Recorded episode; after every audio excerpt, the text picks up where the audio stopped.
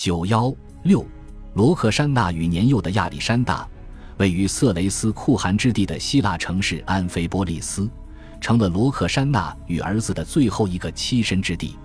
这对饱经磨难的母子被裹挟着走过整个西亚，随后来到了埃及，之后又横渡了赫勒斯滂海峡，来到了欧洲，并且走过了希腊与巴尔干地区的诸多地方，还曾相继处于七位监护者的掌控之下。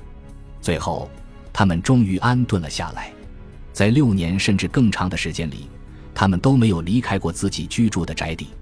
在只要亚历山大成年就可以被解除隔绝的谎言中，他们沦为了卡山德的囚徒。对于罗克珊娜与儿子在安菲波利斯的生活，人们除了知晓他们已被剥夺了王室特权之外，对其他的则是一无所知。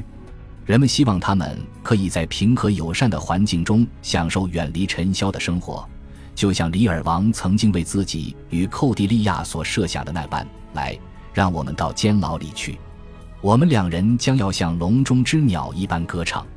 或许他们很高兴自己可以摆脱权力的斗争，而权力的斗争却又是那般如影随形。在他们遭受隔离仅一年之后。独眼的安提柯便与卡山德以及其他曾经的盟友产生了不和。安提柯发誓要跨越海峡来到欧洲，将他们从安菲波利斯释放出来，并且恢复他们的王室权利。无论安提柯是真的打算拥护君主统治，还是仅仅为入侵寻找一个借口，他所发出的誓言最终都没有实现。罗克珊娜与亚历山大就像往常一样继续生活。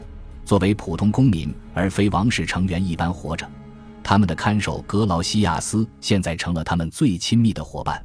亚历山大逐渐长大，并且进入了青春期。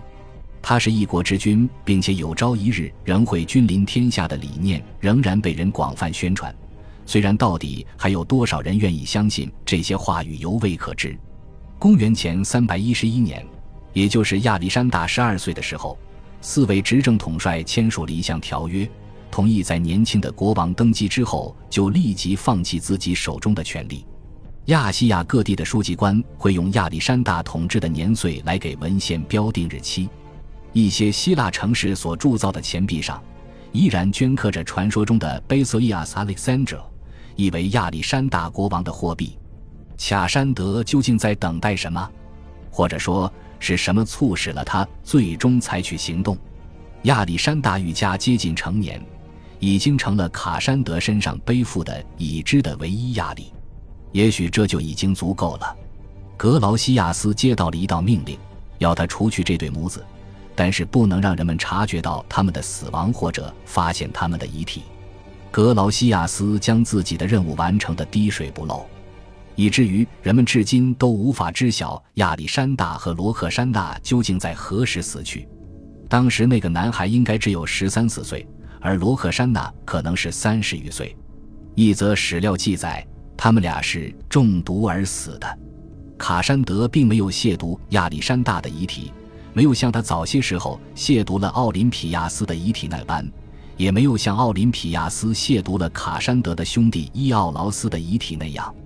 欧洲最强大的两个家族之间的敌意终于走到了尽头，虽然此时其中一方已经被另外一方彻底摧毁，马其顿恢复了稳定，足以让文明的规范再次得到确立。在年轻的国王逝世之后，卡山德在埃盖城为他准备了一座华丽的石墓。这座陵墓曾由安德罗尼库斯在一九七九年发现，他将其称作王宫之墓。墓室入口的上方。安放着一块现今已经遗失的图绘石带，前厅的四周墙壁上饰满了彩绘的赛车场景，这无疑是一个恰当的主题，因为当时有哪个青少年会不喜爱观赏赛车呢？亚历山大的遗体最终被火化，他的骨灰也被盛放在一个银器当中，那是一个通常用来倒水的三耳瓶，这是一个不同寻常的骨灰匣，比肥力墓中的两个金匣更为朴素。一块紫色的布将银器封住，银器的瓶尖上攀挂着用纯金打造的橡树叶与橡树果所形成的精致花环。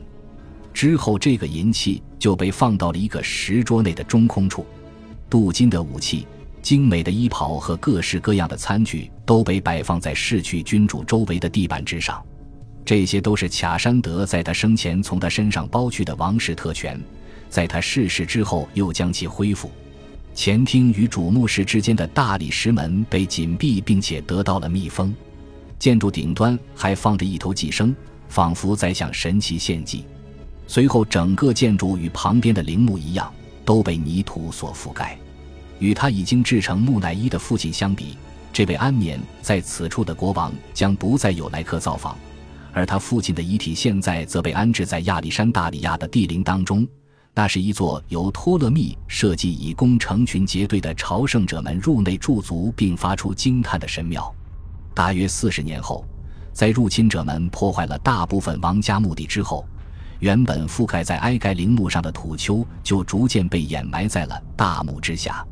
成百上千的工人在上面堆积了数以千吨计的泥土、粘土、沙子与砾石，并非为了将陵墓隐藏，而是为了让人们永远无法进入。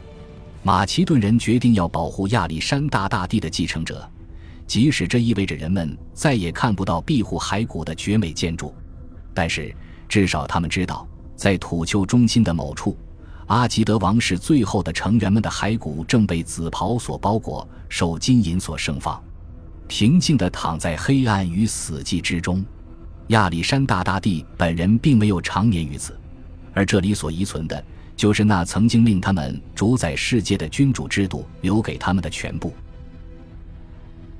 感谢您的收听，喜欢别忘了订阅加关注，主页有更多精彩内容。